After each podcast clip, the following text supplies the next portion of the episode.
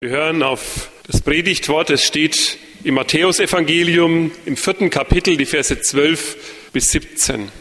Als nun Jesus hörte, dass Johannes gefangen gesetzt worden war, zog er sich nach Galiläa zurück und er verließ Nazareth und kam und wohnte in Kapernaum, das am See liegt, im Gebiet von Sebulon und Naphtali, damit erfüllt würde, was gesagt ist durch den Propheten Jesaja, der da spricht, das Land Sebulon und das Land Naphtali, das Land am Meer, das Land jenseits des Jordans, das heidnische Galiläa.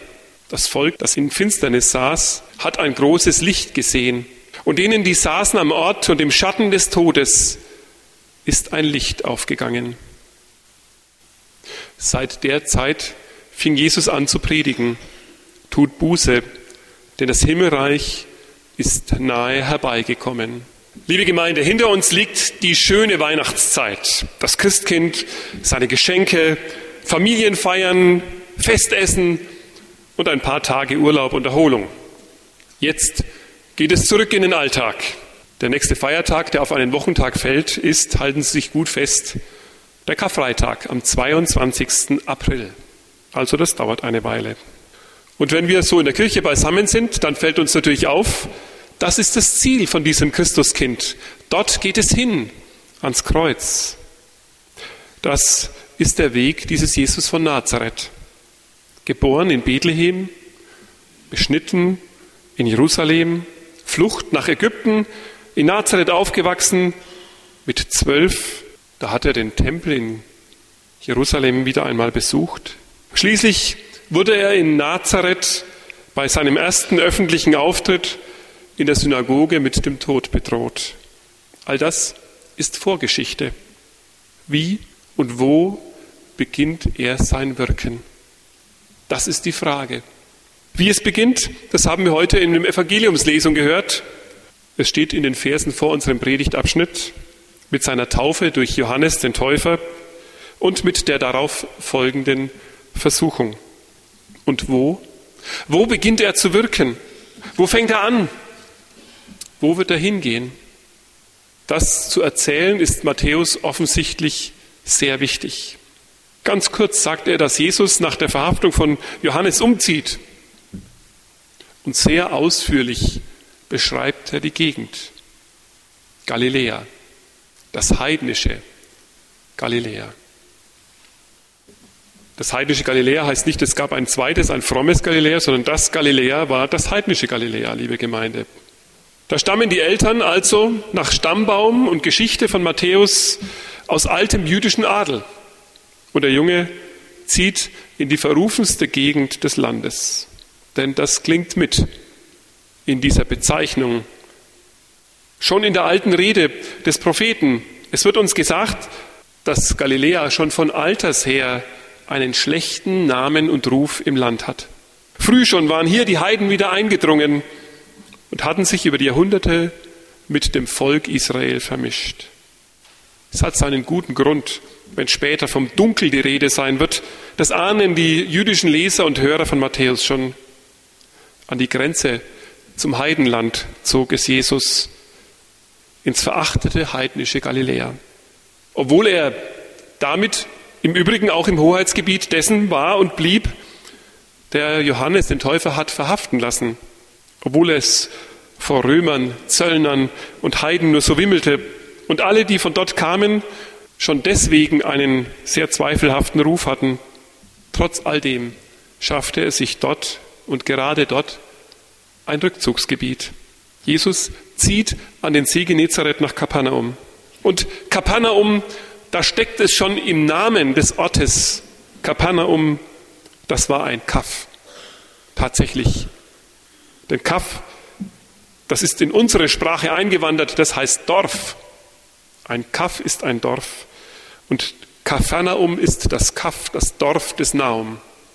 Also er zieht ins Dorf, draußen im Grenzland. Dort beginnt er sein Wirken. Dort bei diesen Menschen war er gerne. In diesem Kaff am See, an der Grenze, wo es vor Heiden, vor Zöllnern und Sündern nur so wimmelte. Ja, ich weiß nicht, ob sich das die Menschen, die frommen Menschen, die gläubigen Menschen so vorgestellt haben. dass Jesus diesen Weg geht. Wir teilen die Welt ja gerne klar ein in gute und böse, in brave und in widerspenstige, in rote, gelbe, in weiße und schwarze. Aber die Welt, in der wir leben, ist oft ganz anders. Sie ist nicht klar eingeteilt. Sie ist ein tosendes und tobendes Durcheinander von Licht und Schatten, von Wollen und Versagen, von Können und von Müssen. In dieser großen, weiten und doch kleinen und engen Welt zieht Jesus ein. Gerade dort an die Grenze geht er hin. Dort gehört er auch hin. Dort nimmt er sich seinen Platz und seine Aufgabe. Dort an dieser Grenze, wo alles im Durcheinander tobt und tost, da wird er wirken. Und als sie ihn später mit heiligen Ernst ermahnen, da gibt er nur zur Antwort, die Gesunden bedürften des Arztes nicht, aber sehr wohl die Kranken. Um die wird er sich hier von Anfang an kümmern. Die kranke Schwiegermutter des Petrus, um kranke Schwiegermütter also und um kranke Kinder, um kranke Diener, um Kranke überhaupt, ob Juden oder Konvertierte, ob Heiden. Er wird sie heilen. Und wenn er zu ihnen spricht, dann haben seine Worte Gewicht. Dann sind sie nicht leer und sie sind auch nicht schwer. Sie fordern heraus, sie machen Mut, Sie trösten und, ja, da ist es wieder, sie heilen, was vorher vielleicht durch Worte zerstört worden ist. Über das Jahr, liebe Gemeinde, werden wir auch hier in der Kirche viele dieser Menschen in den Predigten, Lesungen und Gottesdiensten wieder hier in der Kirche hören. Viele von diesen Geschichten werden uns wieder begegnen. Sie werden wieder bei uns auftauchen. Und wer heute Losung und Lehrtext liest, der hört auch schon von einem, von dem heidnischen Hauptmann. Warum Matthäus das so wichtig ist, dass er die Gegend gar so genau beschreibt? Natürlich, er stammt ja selbst von dort. Er war ja einer von denen. Sein Leben war so ein komplettes Durcheinander. Als jüdischer Überläufer diente er den Römern.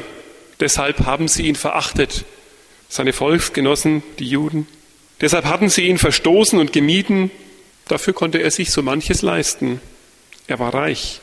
Und er genoss sicher auch den Neid, denn den hatte er sich, wie man so schön sagt, hart erarbeitet und verdient. Aber dann kam Jesus und alles änderte sich. Matthäus sah sein eigenes Leben mit einem Mal in einem anderen Licht. Mit den Augen von Jesus sah er es, ja mit Gottes Augen. Das waren keine Augen des Zornes und der Verachtung, keine Augen, die auf ihn heruntergeschaut haben, sondern es war ein Blick der Liebe. Es war die Achtung, die Jesus ihm entgegengebracht hat, des Zutrauens. Er wurde gekannt und doch auch anerkannt. Das änderte alles. Nichts brauchte, nichts konnte und nichts musste so bleiben, wie es immer war.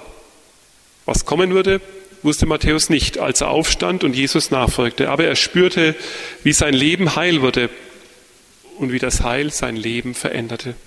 Es war ein Geschenk, einen neuen Anfang machen zu können. Es war das Größte, mit diesem Jesus unterwegs zu sein.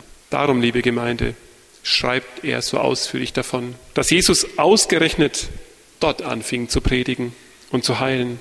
Dort in der Finsternis, wo alles im Durcheinander begriffen war, das Volk, das in Finsternis saß, hat ein großes Licht gesehen. Und denen, die saßen am Ort und im Schatten des Todes, ist ein Licht aufgegangen. Das kann Matthäus von sich selber sagen.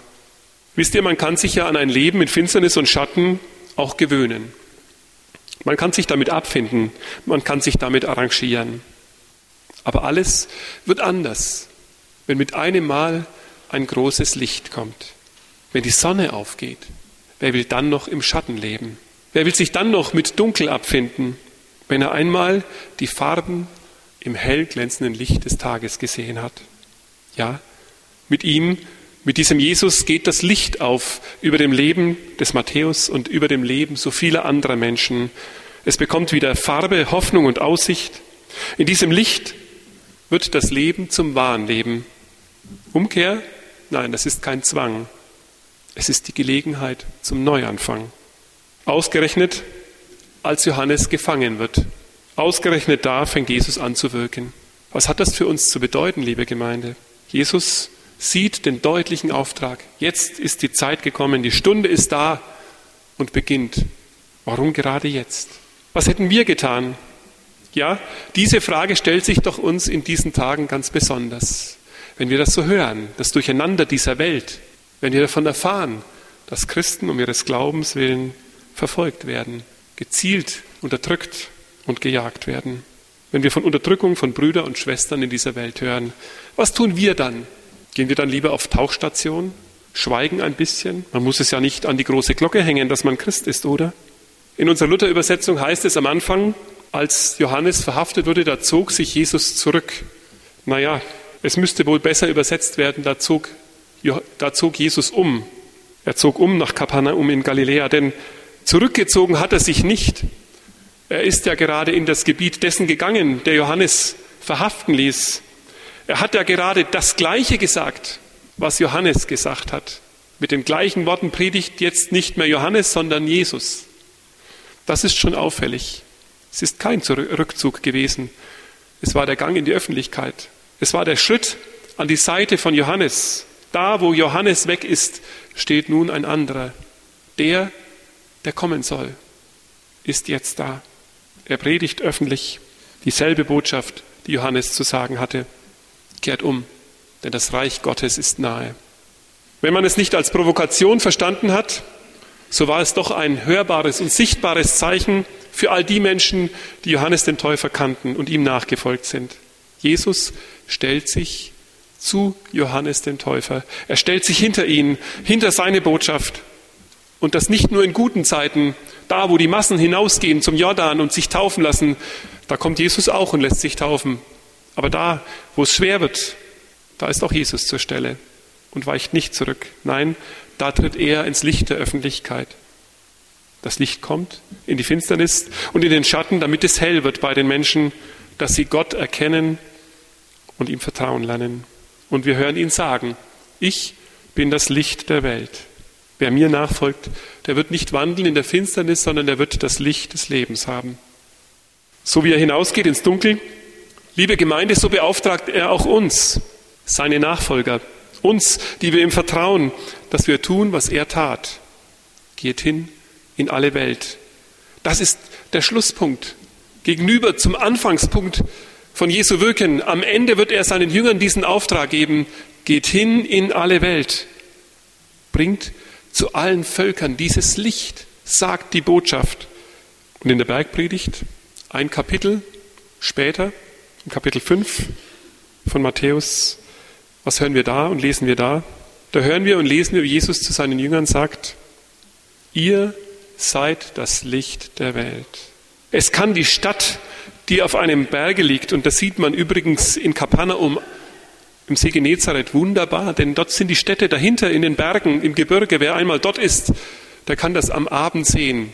Die Städte in den Bergen sind zu sehen. Das wussten die alle, denen Jesus das gesagt hat. Es kann die Stadt, die auf einem Berge liegt, nicht verborgen sein. Man zündet auch nicht ein Licht an und setzt es unter einen Scheffel, sondern auf einen Leuchter. So leuchtet es allen, die im Hause sind. So lasst euer Licht leuchten vor den Leuten, damit sie eure guten Werke sehen und euren Vater im Himmel preisen. Ihr hört es, liebe Gemeinde, und ihr seht es, Jesus selber hat das getan. Als Johannes verhaftet worden ist, da hat er sein Licht nicht unter den Scheffel gestellt, sondern ist hinausgegangen, hat Menschen eingeladen, ist selbst das Licht dieser Welt geworden. Wenn also das Dunkel um uns herum uns droht, wenn es uns anbrüllt, wenn es uns unsicher machen will, so ist doch auch der Auftrag deutlich und klar. Ihr seid das Licht der Welt. Und im Übrigen, nicht das Licht muss sich vor der Dunkelheit fürchten, sondern die Dunkelheit vor dem Licht. Ich habe die Welt überwunden, sagt Jesus uns. Fürchtet euch nicht. Und wie heißt die Botschaft, liebe Gemeinde, das am Schluss? Kehrt um, denn das Himmelreich ist nahe herbeigekommen. Kehrt um, das klingt für manchen bedrohlich und ablehnend, aber darum geht es nicht. Denn genau das Gegenteil ist gemeint. Ich habe es vorhin schon versucht, euch in der Geschichte von dem Matthäus nahezubringen. Gott nimmt dich an. Gott kommt dir in Jesus nahe. Ein neuer Anfang ist möglich. So können wir das den Menschen heute wieder neu erklären und zusprechen. Jesus schenkt die Gelegenheit zu einem neuen Anfang. Er schenkt die Gelegenheit, Falsches und Schmerzliches hinter dir zu lassen. Neues kann entstehen. Wir leben in einer Welt, davon bin ich fest überzeugt, die diese Botschaft braucht und letztlich auch sucht. Und wir sind gerufen, das Licht, das aus Sünde und Schuld befreit, zu den Menschen zu tragen. Schämen wir uns dessen doch nicht. Wir werden gebraucht. Wir werden gebraucht, weil wir in einer durcheinander geworfenen Welt leben, die das Heil Jesu braucht. Schaut die Welt an. Um was dreht es sich? In unserer Gegend, in unserer Welt, in unserem Land dreht sich alles nur um eines. Jung bleiben. Keiner will mehr alt werden. Darum dreht sich jedenfalls das Lebensthema vieler Menschen. Gesundheit und ewige Jugend. Die Forscher sagen da und schauen genau hin und sagen uns dann, die Alterungsprozesse unseres Körpers setzen ein, wenn sich unsere Zellen nicht mehr ausreichend erneuern. Kehrt um. Das ist ein dauernder Erneuerungsprozess. Dessen kann man leid werden, aber dann wird die Seele alt. Erneuert euch immer wieder, indem ihr umkehrt und euch auffrischen lasst von ihm, von Jesus. Die Erkenntnis ist nicht neu, ich weiß. Sie ist uralt und ihr habt sie alle gelernt. Im Psalm 23. Er erquicket meine Seele. Dieses Auffrischen unserer Seele, das ist Gottes Werk an uns. Das lasst geschehen. So versteht dieses Umkehren, zurück zu ihm kommen, aufgefrischt werden. Gott schenkt uns die Möglichkeit zum Neuanfang, jeden Tag. Er schenkt Erneuerung. Er schenke es mir und er schenke es dir. Komm zu ihm. Er ist nahe. Amen.